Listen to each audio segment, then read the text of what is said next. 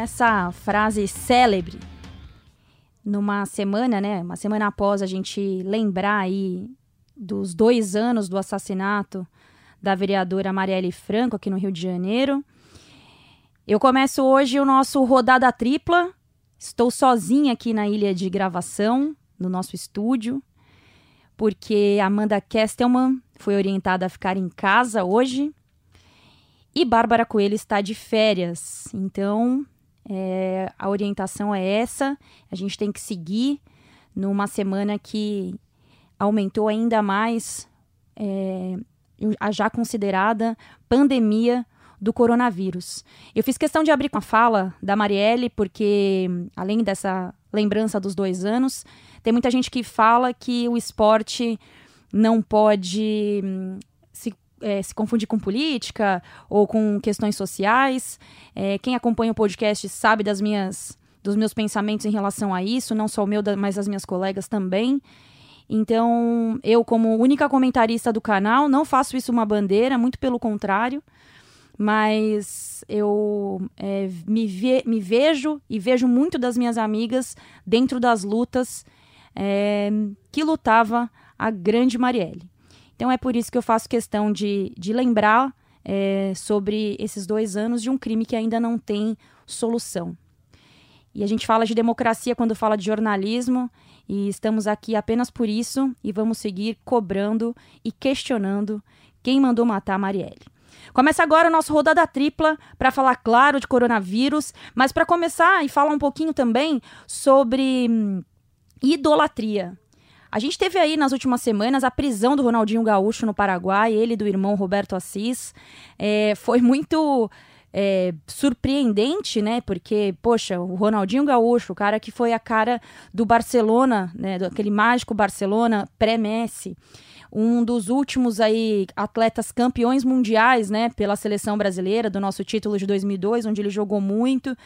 E ele tá sim aí na galeria de ídolos de muita gente. Talvez ele não seja o seu ídolo, mas ele já foi o meu durante um bom tempo. Inclusive, é, em 1999, 2001, eu colecionava muitos recortes de, de jornais e entrevistas é, de vários jogadores e um deles era o Ronaldinho, é, que ainda era só Ronaldinho, depois virou Ronaldinho Gaúcho cara extremamente carismático, uma bandeira aí do futebol é, brasileiro e mundial, que agora tá nessa situação aí, né, gente? E, e fala sério, é, é até meio é, é, é, bizarro a gente pensar sobre isso.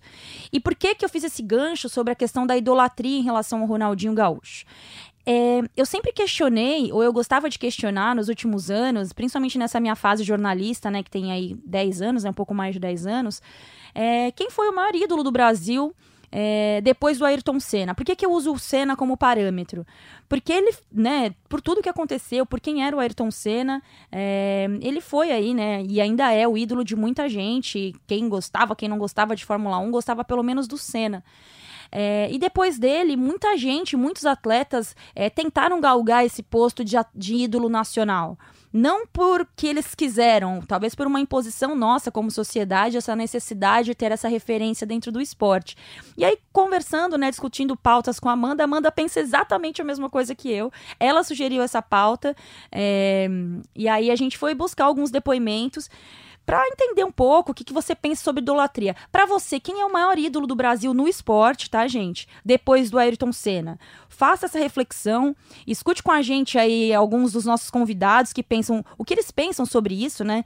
Qual é a questão que que envolve aí essa questão da idolatria.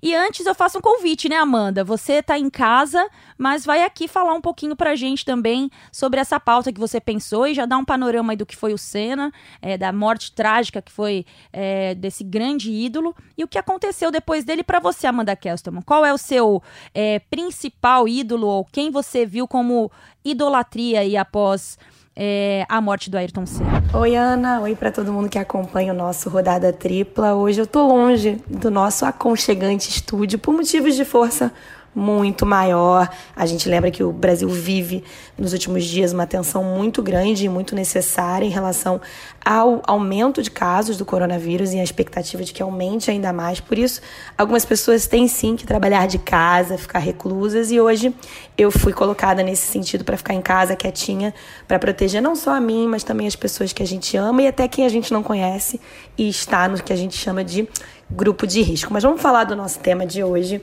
que é um tema que é, me causa bastante é, curiosidade de conversar com as pessoas e ver se o pensamento das pessoas é parecido com o meu, né? Vocês falavam aí do maior ídolo brasileiro depois de Senna. Falar do Senna para mim é falar muito do que eu ouvi do meu pai, porque quando o Senna morreu naquele dia é, fatídico naquele feriado de 1 de maio de 1994. Eu era muito pequena, mas o que eu ouvi do Ayrton Senna e que eu lembro da comoção da morte dele passava muito pelo que meu pai falava do fato do Senna ser o Brasil que deu certo. O Brasil que deu certo quando pouca coisa dava certo por aqui. O Brasil vivia uma crise é, econômica, política muitos anos, não ganhava uma Copa do Mundo há 24 anos. Era um momento muito difícil. O Senna representava o Brasil com orgulho, era um cara carismático, era um cara que é, se posicionava de uma forma que a, encantava as pessoas, principalmente as crianças, e por isso ele se tornou um ídolo daquele tamanho. E a morte dele, do jeito que foi ao vivo para quase toda a população brasileira que acompanhava a Fórmula 1, também deixou ele num posto de idolatria ainda maior, porque foi uma morte muito precoce e muito triste. Mas a gente pensa de um depois, né? O que passou depois? O que, para nossa geração, eu digo a minha geração que nasceu ali no final dos anos 80, quem foi o cara que ocupou essa lacuna? Eu achava que em algum momento seria o Guga, mas eu acho que o Guga, apesar do tamanho que ele teve, de ganhar títulos que a gente nunca imaginou ganhar como brasileiro, né, um tenista brasileiro, ele também não ocupou esse papel, apesar de ser um, um ídolo muito importante. E eu acabo sempre levando para o esporte que, que mais me fascina, que fascina quase toda a população brasileira, que é o futebol. E a gente teve ali dois nomes é, entre as Copas de 94 e 2002, que foram Ronaldo e Romário que poderiam ter sido esses caras, né? Porque para você ser um ídolo nacional, ao meu ver, você tem que ser um ídolo que conquistou para o Brasil, né? Que não conquistou para um clube, porque senão a gente pode até citar o que vem acontecendo aqui no âmbito no eixo, né? Rio São Paulo trazendo mais para o Rio com o Gabigol, que é onde vai, tira foto com criança torcedor do Palmeiras, torcedor do Grêmio chora, criança colombiana chora, mas ele é um cara que venceu por hora por uma camisa, né? Ele ganhou a medalha olímpica, mas ele venceu de fato pela camisa do Flamengo. Então, ser herói nacional, você tem que ser aquele cara que daqui a 20 anos, ao meu ver, vai andar pelas ruas do Brasil, em qualquer cidade, e, e vai chamar a atenção de qualquer torcedor de qualquer lugar do nosso Brasil. Ronaldo e Romário poderiam ser esses caras, mas eu tenho para mim que eles não alcançaram esse posto pelas escolhas que eles fizeram depois que eles pararam de jogar é, seja por ligações políticas, um virou político, outro tem ligações políticas, e eu acho que criou uma pouca identificação com o povo. Para você ser um herói 100%, 100%, eu acho que você tem que também identificar com o povo. E a gente tem, trazendo agora para a atualidade, uma figura que poderia ser essa figura que se chama Neymar. Eu acho que as escolhas da carreira dele geraram um afastamento nesse sentido, seja na hora de trocar de clube, seja na postura é, da, das posturas que ele tomou é, perante a imprensa ou perante as entrevistas que ele deu, os, os, casos que ele acabou se envolvendo indiretamente. Mas o Neymar ainda é garoto, não é garoto, né? Já vai a gente chamar o Neymar de garoto, mas o Neymar ainda tem lenha para queimar. Eu acho que isso é recuperável nesse sentido. Vai que o Neymar tem uma temporada espetacular, ganha uma Copa do Mundo pela seleção, ganha uma Champions pelo PSG, é eleito o melhor do mundo, por que não dizer que o Neymar pode ser esse cara em âmbito nacional que eu sinto que está fazendo falta é, nesse sentido. Mas o recado para mim, gente, é que ser ídolo nacional, ser um ídolo gigante, tem que ser uma junção de fatores. Não basta você ser esportivamente, esportivamente fantástico. Acho que você tem que ser uma referência fantástica também para quem está te acompanhando e te seguindo. Ninguém é perfeito, os heróis também erram, né, Aninha? A gente lembrava algumas semanas atrás, mês passado, do programa que a gente fez especial após a morte do Kobe Bryant, que a biografia do Kobe Bryant também não foi perfeita. Ele foi um herói com imperfeições, mas foi um herói. E para você que nos escuta, para você que está acompanhando Rodada Tripla, Vale refletir quem é seu ídolo nacional recente. Nacional, não vale ser aquele ídolo que ganhou pelo seu clube. Eu também fico na dúvida, eu vou pensar com bastante carinho e se eu souber, eu digo para vocês no próximo programa. Bom, e hoje o Rodada Tripla tá com convidados especiais. Toda semana tá, né, gente? Mas hoje eu dei uma caprichada e a gente segue nessa questão dos ídolos para falar com Luiz Roberto, esse Gente, vocês não estão entendendo o que é Luiz Roberto na minha vida, não. É, é incrível não poder contar essa história aqui para as meninas, que a gente acaba rindo e todo mundo tem uma opinião é, sobre um cara que é uma unanimidade é, positiva, né? Poucas pessoas têm essa questão de ser uma unanimidade positiva. O cara é extremamente do bem, é, desconstruído, que vai aos poucos entendendo a questão da sociedade, mas eu vou contar uma história. Antes, a gente foi fazer uma transmissão ano passado, Flamengo Atlético Paranaense na TV Globo. Eu, Luiz Roberto e Maestro Júnior. E antes eu fui lá tomar um café com o Luiz e perguntei para ele, falei, Luiz, em qual momento você desfrutou de ser quem você é? O grande Luiz Roberto. Ele falou para mim, é tudo muito recente é das últimas Copas. E eu fiquei com aquilo na minha cabeça, assim. Eu falei, cara, se um cara tamanho do Luiz Roberto pensa dessa forma, quem sou eu na fila do pão nesse momento? Mas é isso, Luiz. Muito obrigado pela participação. Fala pra gente, Luiz Roberto. É, para você, quem é o principal ídolo é, do Brasil, do esporte brasileiro, após o Ayrton Senna. Oi, Ana Thaís. Uma saudação especial a todos que estão acompanhando a gente. Acho o podcast o maior barato, Ana. Bom, essa é uma pergunta bem difícil, bem difícil mesmo. Se você levar em consideração o esporte mais popular do país, provavelmente o Ronaldo, fenômeno, e o Neymar são atletas que se destacaram muito é, no pós-Ayrton Senna. Isso em se tratando de futebol que certamente, pelo fato de ser o esporte mais popular, causa uma repercussão e tem um poder de tocar um número maior de pessoas. Nós temos inúmeros campeões em outras modalidades, né? A gente tem César Cielo na natação, nós temos atualmente os campeões no surf, entre outros esportes, vários campeões olímpicos, a geração do voleibol maravilhosa, tanto no masculino como no feminino, com títulos mundiais, no caso do masculino, e olímpicos, e bicampeã olímpica, a seleção feminina.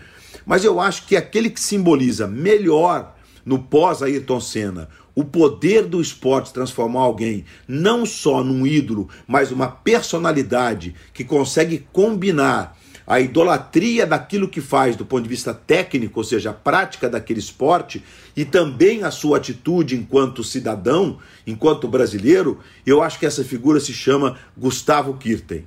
Na minha modesta forma de ver, Ana, o Guga é esse cara. Ele realmente conseguiu é, extrapolar as quadras, as grandes conquistas que teve. Lembrando que o Guga chegou a ser o número um do mundo por 54 semanas. Ele conseguiu tocar as pessoas com o seu jeito de ser, com a sua luta pela cidadania, entre outras causas importantes. Eu escolheria Gustavo Kirten, o Guga Ana Thaís Matos. Obrigada, Luiz Roberto. Que grande escolha. É, o Guga é incrível, né? É, é, curioso falar do Guga, eu no caso, né, falar sobre o Guga, porque teve toda essa comoção na época, né, dos títulos, porque era uma novidade. É, ninguém esperava, na verdade, que a gente pudesse ter um, um, um, tenista, ninguém que eu digo, né, eu tô falando da opinião pública, no topo como quando o Guga chegou. E no meu caso, particularmente, é, eu não fui atingida pela onda Guga. Porque eu morava numa cidade litorânea, né, numa periferia de uma cidade litorânea, e a gente não tinha muito acesso às informações. A gente assistia muito TV aberta, MTV, é, TV Cultura. Então eu não, eu não me lembro, assim, eu não tenho o Guga na minha referência. E aí eu tô falando de uma coisa particular. A minha questão com o Guga foi depois. Foi assim, já mais velha, é, que eu fui. Mais velha, assim, vai, 17, 18 anos, que eu fui entendendo um pouco o que era o tamanho do Gustavo Kirten, e aí depois, mais velho ainda, né, já jornalista, o nosso labrador humano, mas eu acho que é um bom voto é, do Gustavo Kirten aí como um ídolo de uma geração, né, do esporte individual é, e de referência, né, ele é uma referência, porque além de tudo, o Guga, ele é um ser humano legal, né, e eu acho que isso bate muito na questão da idolatria. Quando eu falar sobre os meus ídolos, é, eu vou também resenhar um pouco sobre isso. Antes disso, vamos falar, vamos ouvir agora um áudio muito, muito especial. Milton Neves, o melhor pós-jogo do rádio, é um cara que é uma referência. Ele viu o pré-Ayrton Senna, o Ayrton Senna e o pós-Ayrton Senna. Milton, que honra ter você participando do nosso Rodada Tripla. Fala pra gente, Milton Neves, quem é o candidato aí, quem que você é, enxergar, enxergou né, como o, o, o ídolo após a morte do Ayrton Senna. O maior ídolo brasileiro no esporte, depois de Ayrton Senna, que morreu em 94, para mim foi Ronaldo Fenômeno. Neymar tinha, tinha e acho que ainda tem chance de chegar lá. Mas é tanto problema fora de campo, então eu fico com Ronaldo Fenômeno. Direto e no ponto, né, Milton Neves? Ronaldo Fenômeno, esse cara, é, ele, ele é impressionante, né? A história, o contexto, enfim, tudo que a gente conseguiu é, vibrar com o Ronaldo, né, gente? A volta por cima, a Copa de 98, Copa de 90, é, de 2002, perdão, quando ele acontece tudo o que aconteceu, enfim. É, eu acho que temos bons candidatos, né? Então a gente tem Luiz Roberto falando de Gustavo Kirten, Milton Neves falando de de Ronaldo Fenômeno. A gente tem agora um outro convidado eu tô, eu tô chique, né? A rodada tripla hoje tá assim, gente. Tá, tá no auge. Outro patamar. Desculpa, eu ainda, ainda falo do outro patamar. Com vocês agora, Everaldo Marques. EV, me conta aí, me faz a sua análise sobre essa idolatria é, pós Ayrton Senna, nessa semana que a gente questiona um pouco, né? Qual é o papel do ídolo, é, como a gente, a gente forja ídolos, é, muito por conta do que aconteceu aí com o Ronaldinho Gaúcho. Fala pra gente, nossa contratação mais badalada da janela de transferências no jornalismo esportivo. Everaldo Marques. Tudo bem, Ana? Um abraço para você, pra galera que ouve Rodada Tripla. Bom, antes de mais nada, eu queria dizer que essa é uma daquelas discussões pra gente ter em rodas de amigos, mas sobre a qual a gente nunca vai chegar a um acordo, porque não existe uma verdade absoluta nesse assunto, né? O Ayrton Senna foi um ídolo do esporte brasileiro na virada dos anos 80 para os 90, que era uma época que o futebol andava em baixa, especialmente na seleção brasileira, que estava desde 70 sem nem chegar numa final de Copa do Mundo. Então talvez até fosse mais fácil para mim aqui, para responder a sua pergunta, um nome de um esporte individual. Mas o Brasil é o país do futebol. Então é do futebol que vem o meu candidato. Meu voto para maior ídolo do esporte brasileiro desde o Ayrton Senna é Ronaldo Fenômeno.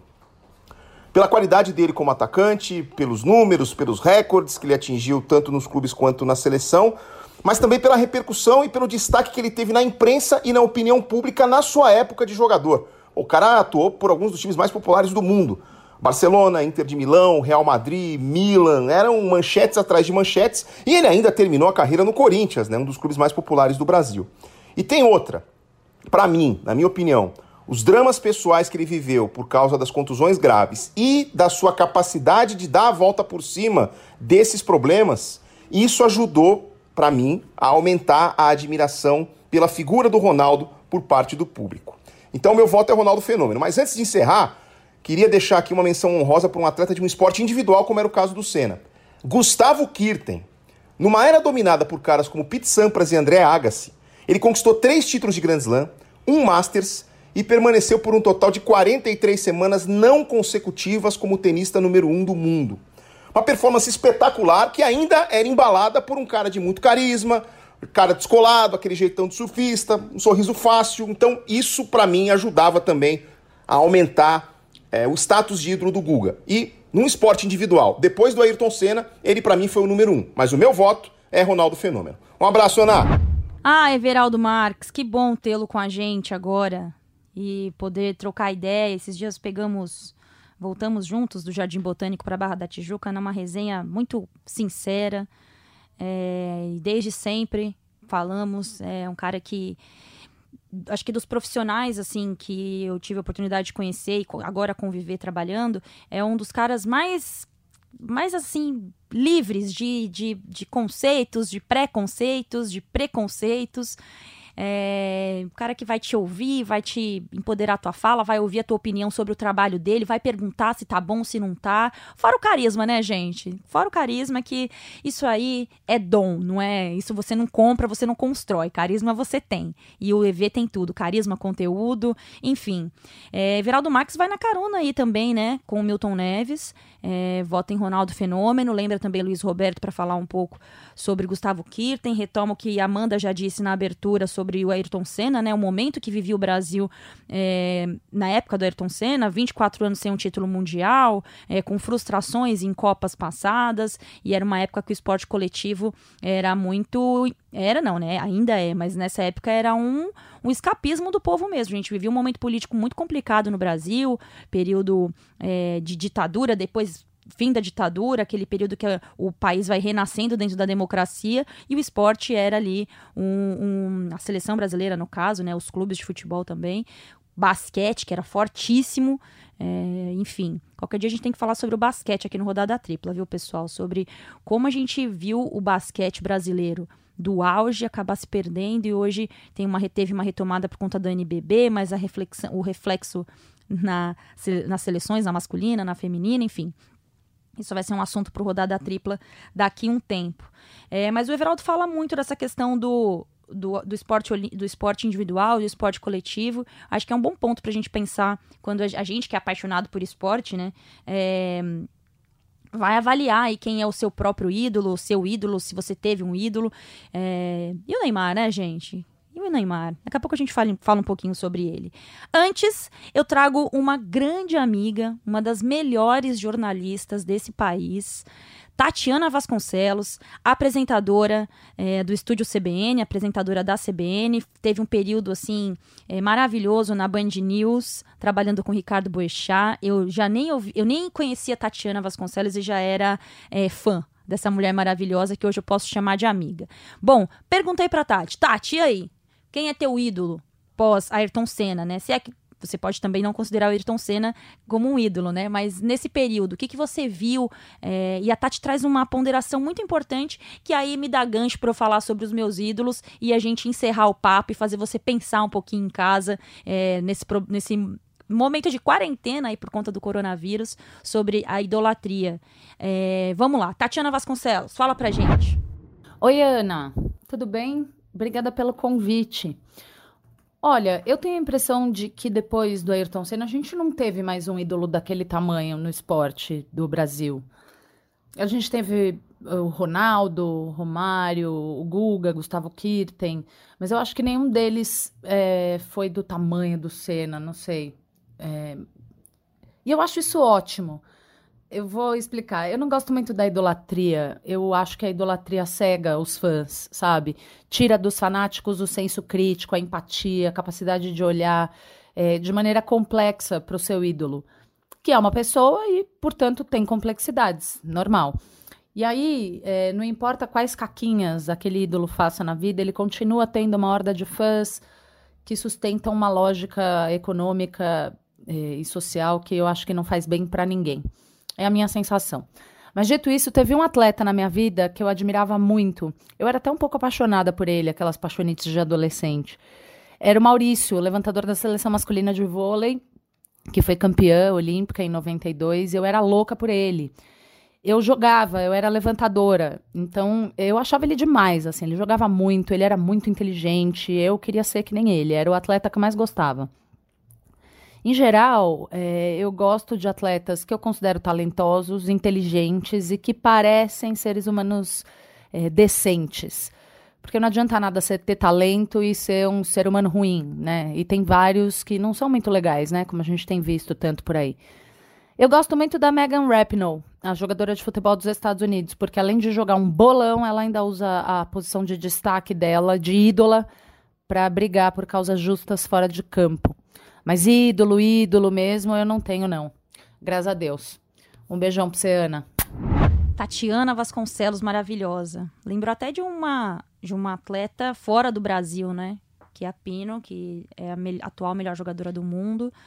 E é uma liderança nacional aí para as mulheres, principalmente, né? E, e, não só isso, né, gente? Acho que quanto mais a gente é, parar de usar, parar não, mas encontrar referências femininas, isso vai fazer muito bem para os homens, para nós mulheres nem se fale, mas é, para os homens principalmente, porque, é, enfim, esse é um papo que a gente pode ter em outro momento. Bom, a Tati fala aí do Maurício do vôlei, que foi o ídolo dela, né, particular nesse período.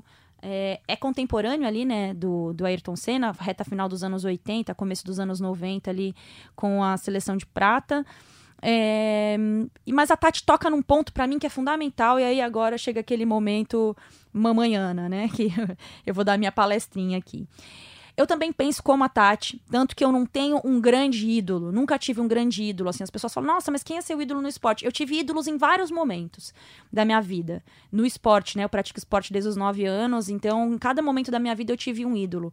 O Edmundo foi meu ídolo, e é curioso falar sobre isso, porque, né, enfim. Ele foi o meu ídolo durante um tempo, porque ele tinha uma personalidade, é, ele tinha uma agressividade positiva e negativa, é, ele era meio que um bad boy, e eu sempre gostei dos jogadores marginalizados. Marginalizados que eu digo não é de, é de estar à margem, né? Não era o certinho, o politicamente correto, eu tenho essa também esse defeito. É, o meu grande ídolo, vai, a minha grande referência no esporte é o Ronaldo Fenômeno. É, eu brinco sempre com as pessoas que trabalham com o Ronaldo, que eu tive a oportunidade de conhecer, que eu nunca quero conhecer o Ronaldo, porque eu acho que eu não teria sei lá, eu, eu, gosto de a manutenção que eu tenho da ideia dele de ídolo. E todo mundo fala, não, ele é um super gente boa, enfim. É, mas aí também tem as questões das escolhas é, políticas e sociais. Por que eu não tenho um grande ídolo? Porque eu brinco sempre que os meus heróis morreram de overdose. É, enfim, e isso para mim me, me, me complica muito, eu, eu, faço essa brincadeira, porque todo mundo em algum momento tomou uma decisão política que abalou aquela relação que eu tinha de idolatria, que eu falava, poxa vida, não é possível que esse cara tá escolhendo isso nesse momento. Olha para o Brasil, olha para as questões sociais, enfim. E aí eu acho que a minha relação de idolatria com o Ronaldo se abalou um pouco por isso, né? É, mas esportivamente ele é disparado o cara que, o jogador, o atleta que eu mais no Brasil, né, que eu mais me identifiquei, assim, e a volta por cima em 2002, e tudo que aconteceu do cara jogar nos times rivais e ter o respeito de todo mundo. Todo mundo da comunidade do futebol respeita o Ronaldo. E ele é um ídolo que as pessoas.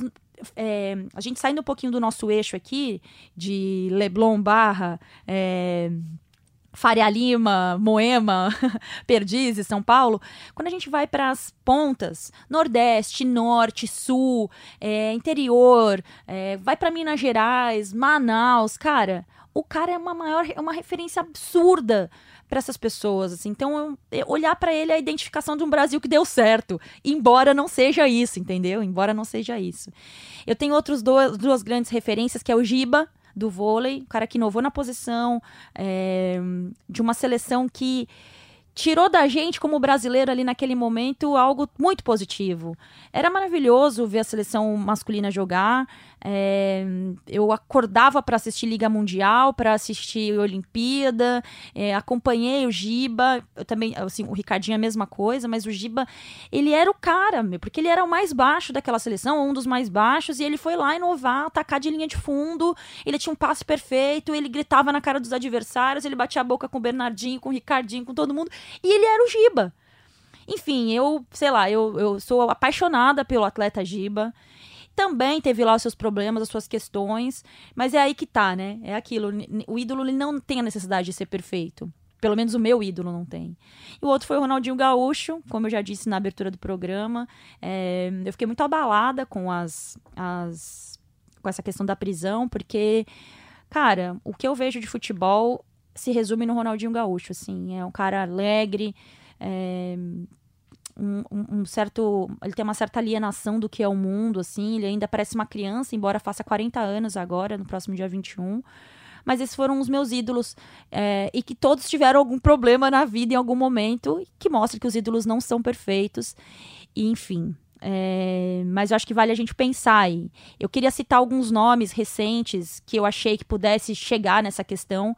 O Anderson Silva, para mim, foi um dos que eu mais vibrei do esporte individual, assim, mais recente, né? É, eu achava que ele ia pegar essa do ídolo. Só que aí depois o UFC numa baixa, eu acho que ficou muito evidente, né, no, no, no rosto, no, na, na, performance do Anderson Silva, que era é, ironizar o adversário, não por ironizar, porque ele sempre fez isso, mas ficou uma marca um pouco negativa, parecia que o UFC não era uma coisa séria, e o que não é verdade, mas aí abalou muito, né, aí algumas declarações, é, enfim, eu acho que ele se distanciou um pouco do torcedor, do, do brasileiro. Amanda falou do Neymar, também vejo o Neymar muito distante, sempre foi distante, e eu tenho uma frase frase que eu falo sempre sobre o Neymar. É, ele nunca quis ser o ídolo que nós quisemos que ele fosse. É, então, assim, a gente quis que ele fosse o Neymar, nosso ídolo, mas ele não quis. Então, assim, não existe o contrato. Então a gente fica toda semana esperando que o Neymar seja esse ídolo que a gente necessita que exista no esporte brasileiro, mas ele não quer ser, gente. E a gente tem que entender isso. Talvez ele não tenha maturidade ainda para entender o tamanho dele e que pode acontecer agora, nas vira na virada dos 28 anos. O adulto Ney, né, jogando muito no Paris Saint-Germain. Eu acho que, particularmente, ele pode ganhar o título que for. É, ainda está muito distante do brasileiro. É, acho que tem uma, um reconhecimento social ali que falta ao Neymar. Eu acho ele muito mal assessorado nisso. É, se espelha no Hamilton, Neymar. Fica a dica aí. Olha o que o Hamilton fez com a própria carreira, o curso que ele tá dando para a carreira dele. Acho que você pode. Quem sou eu para dar conselho para alguém, mas acho que pode ser um caminho interessante. É, teve o Medina também com surf, mas o surf é um esporte é, distante também, né? Porque tem a questão da transmissão e tal, que não, é uma coisa fácil para todo mundo. Enfim, eu com certeza estou esquecendo um monte de gente. A gente pode falar da Marta, que aí a gente vai no esporte feminino, né? A dificuldade que a gente tem de emplacar uma mulher como referência. A Marta tá aí, é a maior jogadora de futebol feminino de todos os tempos, o rosto, o carisma, a educação.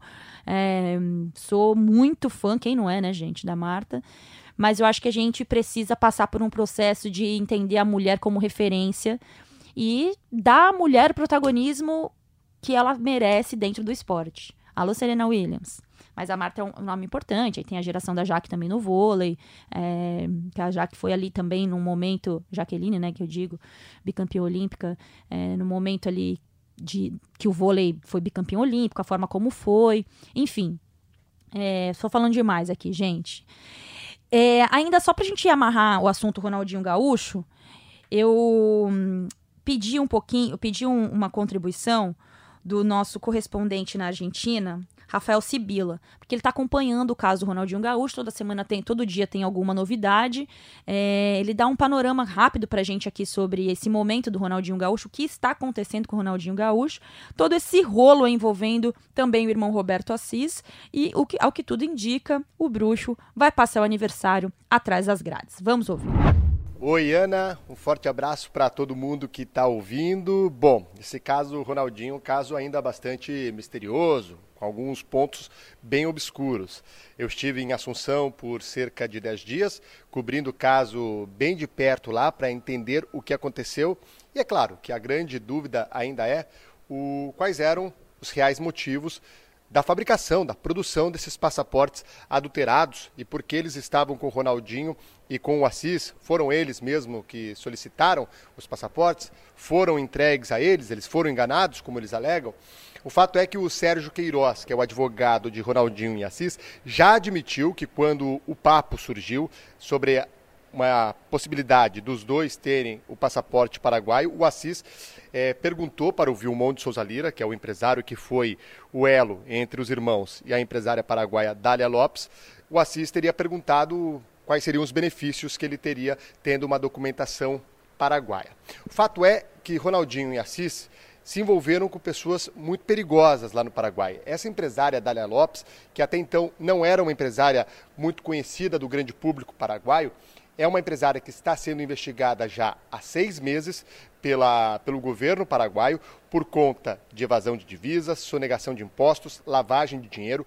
O grupo que ela é a chefe, assim foi nos apresentado pelo vice-ministro de tributação, é um grupo que nos últimos cinco anos movimentou mais de 400 milhões de dólares. Ela tem oito propriedades lá no Paraguai, segue foragida, é, da Justiça, porque o Ministério Público ordenou a sua detenção e ela ainda não se apresentou. Na quarta-feira, agora, ela tem audiência marcada e ela deveria se apresentar. Há toda essa expectativa se ela realmente vai estar lá se apresentando.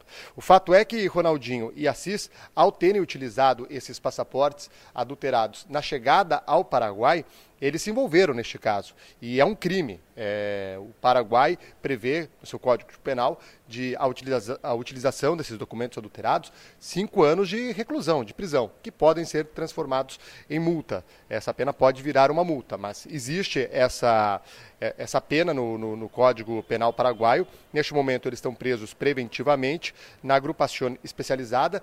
A defesa do Ronaldinho já tentou por três vezes fazer a transferência deles para uma prisão domiciliar. A gente teve acesso com exclusividade aos documentos é, que mostram como seriam como seria essa prisão domiciliar. É uma casa com quase 5 mil metros quadrados, num bairro nobre lá de Assunção, toda ela murada, tem piscina, quadra de tênis, churrasqueira, é uma, uma casa bastante grande. Mas o Ministério Público alegou que uma prisão domiciliar facilitaria a fuga deles para o Brasil e este tem sido o entendimento da Justiça. A Justiça sempre que nega, quando nega os pedidos de transferência para a prisão domiciliar, sempre alega que há um risco de fuga e essa fuga para o Brasil eh, prejudicaria as investigações lá no Paraguai. Bom, aí tá um pouquinho do que acompanhou o Rafael Sibila, né, em relação ao, ao Ronaldinho, né, a prisão do Ronaldinho Gaúcho e do irmão Roberto Assis no Paraguai. É, acompanhe, inclusive, as redes sociais do, do, do Sibila, principalmente no Twitter, Rafael Sibila é, porque ele acompanha tudo de perto, ele mora na Argentina, e não só isso, tem sempre os pitaquinhos ali também de campeonato argentino que é, é legal também de acompanhar, mas tudo sobre essa cobertura, também sobre os desfechos da Comebol em relação ao coronavírus, presente na rede social do nosso querido correspondente Rafael Sibila. Bom, gente, como estamos em quarentena, né? É, eu achava que quarentena era só 40 dias, espero que vocês também não me deixem abandonada. É, mas assim, fiquem em casa, escutem os podcasts, façam uma maratona aí do Rodada Tripla. E antes disso, vamos dar um panorama geral aí também, né, do que está acontecendo no mundo do esporte em relação ao coronavírus.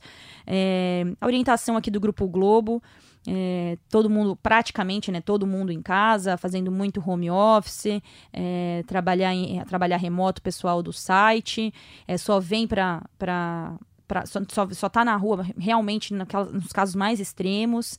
É, sigam as recomendações dos médicos, de fontes confiáveis. É, não, não ironizem esse momento, gente, porque a gente, a gente não tem muita noção do que é o perigo de uma grande epidemia. Nossa geração é mal, é, não, não tem essa noção. Então, presta atenção aí nas, nos veículos. Não acredita no tiozinho do Zap Zap, tá? É, quem tiver dúvida assiste um pouquinho do que foi o Fantástico do último domingo. Não é propaganda da casa, não, gente, mas eu, o, o programa foi muito bom, muito esclarecedor. É, com um giro aí de, todo, de toda a galera na Europa, fora do Brasil, no Japão, é, enfim. É, vamos prestar atenção nisso.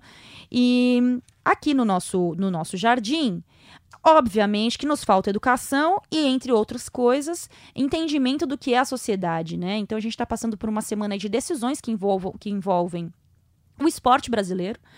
É, e tem, sim, muitos presidentes de clubes, é, por incrível que pareça, é, ne negando a paralisação do campeonato. Enfim, é, nosso convidado aqui é esse maravilhoso, sem defeitos, Martim Fernandes para falar um pouquinho sobre esse momento, porque olha só, nós temos a ordem da CBF com campeonatos todos os campeonatos nacionais paralisados. A gente diz respeito sobre Copa do Brasil, é, Campeonato Brasileiro Feminino Série A1, Série A2 é, e demais campeonatos nacionais. Paralisou, a CBF determinou isso já no final de semana, no domingo. É, Comebol paralisou CBE, paralisou Libertadores e Copa Sul-Americana. É, essa semana vai ter alguma reunião para decidir ainda a sequência né, em relação a isso. É, Superliga de vôlei paralisada. É, vários treinamentos de atletas, porque nós temos um ano olímpico, também cancelados, né? Final de semana eu ia para São Paulo fazer um jogo, não pude ir, porque também a orientação é evitar aeroportos, enfim.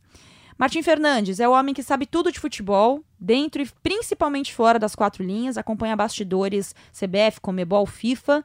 É, dá um resumo para nós aí, Martim, o que está acontecendo no mundo do esporte, as orientações no Brasil principalmente e aqui no nosso continente em relação é, a essa pandemia do coronavírus. Olá para você que ouve Rodada Tripla, eu sou o Martim Fernandes e nesta semana a FIFA paralisou as eliminatórias sul-americanas para a Copa do Mundo de 2022 no Catar. Os jogos que seriam disputados em março não têm data para ser disputados ainda. A UEFA interrompeu a Liga dos Campeões, interrompeu a Liga Europa, parou todos os seus campeonatos. As ligas europeias, campeonato inglês, campeonato alemão, campeonato espanhol, campeonato italiano, português, também todos pararam. E agora na Europa é uma grande discussão sobre o que fazer com, esse, com esses campeonatos que foram interrompidos como concluí-los, que fórmula adotar, se tem rebaixamento, se não tem rebaixamento, se tem campeão, não tem campeão. Essa vai ser a grande discussão das próximas semanas. Aqui na América do Sul, a Libertadores foi suspensa. Os jogos que seriam realizados nesta semana não tem data para serem realizados. A cúpula da Comebol, o conselho da Comebol, vai se reunir nesta quinta-feira por videoconferência para discutir o que fazer com a Libertadores e o que fazer com a Copa América, que seria será disputada, né? Está marcada para ser disputada entre junho e julho deste ano. Já há uma certa pressão por parte de alguns países de não disputar a Copa América para usar essas datas e então acertar ou a Libertadores ou seus próprios campeonatos nacionais. Aqui na América do Sul, todos os países interromperam seus campeonatos nacionais, menos a Argentina. Na Argentina, os jogos estão acontecendo com portões fechados. Em todos os outros oito países é, filiados à Comebol, os campeonatos estão suspensos. Inclusive, alguns, como Paraguai e Uruguai, recomendaram que seus clubes suspendam até os treinamentos para não, para não ter. É, para evitar aglomeração de pessoas, para evitar que os atletas se juntem num lugar. Então, até os treinamentos estão suspensos em Paraguai e Uruguai. Aqui no Brasil, a CBF determinou a suspensão de todos os seus campeonatos, todos os campeonatos organizados por ela, a CBF, como a Copa do Brasil, por exemplo, e deixou que cada confederação, cada federação estadual tome suas próprias decisões, decida o que fazer com o seu próprio campeonato. As principais federações, as mais ricas, São Paulo, Rio, Minas Gerais e Rio Grande do Sul, já interromperam seus campeonatos. Todas elas suspenderam os seus estaduais e eles não têm data ainda para serem reiniciados. Essa é a situação do coronavírus por enquanto no futebol mundial, no futebol sul-americano e no futebol brasileiro. Vamos acompanhar de perto agora qual vai ser a, o caminho que as entidades vão tomar para recomeçar os campeonatos que foram interrompidos ou para concluí-los. Vamos acompanhar agora para ver como isso continua, qual vai ser o desfecho. É isso, gente é, um geral aí de Martim Fernandes no, nos contando é, até influência sobre a Copa América. Isso eu não sabia, hein? Novidade aqui no Rodada Tripla. Não sabia dessa possível orientação. Tomara que não aconteça a Copa América mesmo, né, gente? Ô campeonato inútil. Sério, a Copa América não serve para absolutamente nada. Deve servir, tá? Mas é, esportivamente não serve para nada. Desculpa, minha realidade. Bom, Martin Fernandes, obrigada, viu? Martin Fernandes, que além de bom jornalista, também é muito gato, viu? Pessoal, desculpa aí meu momento sincero. É, gente, sobre o coronavírus, lavem as mãos, espirrem no cotovelo, é, evitem é, aglomerações, fiquem em casa se possível, é, Pensem também nos prestadores de serviços, aqueles, aqueles mais humildes, a, a, o pessoal que limpa a tua casa, é, a moça que vai ajudar a limpar a tua casa, a babá dos teus filhos. É, essa galera, gente, essa galera depende muito de trabalho, depende muito de diária. Essa galera precisa pegar ônibus. Essa galera tem filho que agora o governador liberou, né, para não ter mais aulas nas escolas públicas e particulares. É, essa galera tá com filho em casa. É, então, assim, põe a mão na consciência, conversa com a pessoa que te ajuda. Se você não tem condições de pagar a diária inteira, paga meia diária, paga a condução, sei lá. É, vamos tentar se unir.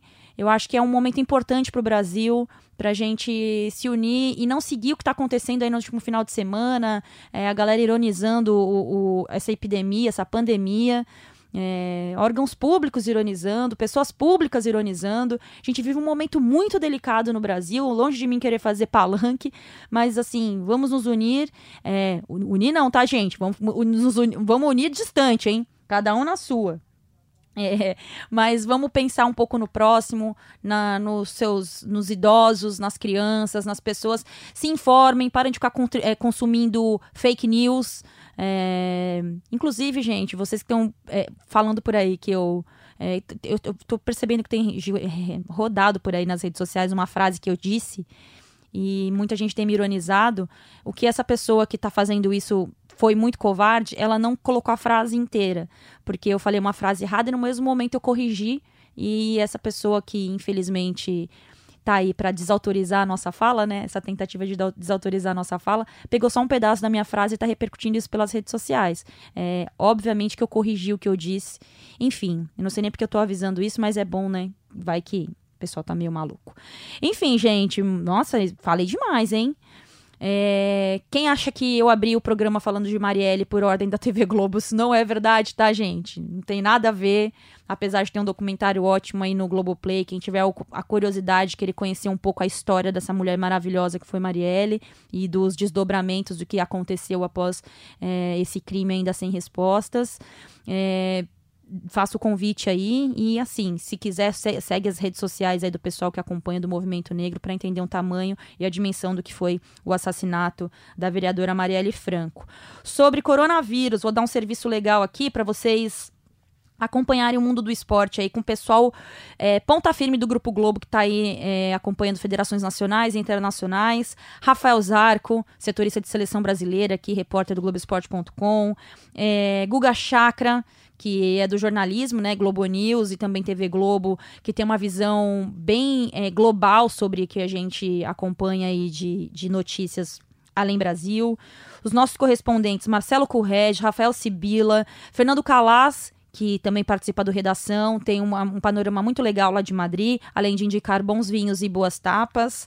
Rafael De Angeli, direto de Paris, é, são todos companheiros de trabalho, mas também pessoas antenadas aí com a questão social que envolve essa pandemia. Camilo Pinheiro Machado, também direto dos Estados Unidos, é, acompanha é, essa visão também do esporte NBA, NFL, é, campeonatos é, norte-americanos. Carlos Gil, nosso correspondente no Japão também, é, por conta das Olimpíadas. E de, pro seu Japão, né, galera?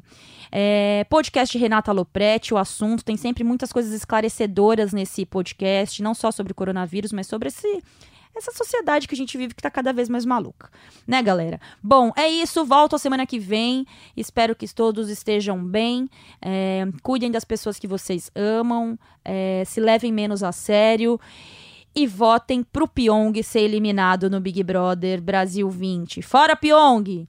Aqui é, aqui é Tim Rafa. Rafa, Manu e Thelminha. Thelminha, tamo junto. Espero que você esteja na final. Fora Pyong!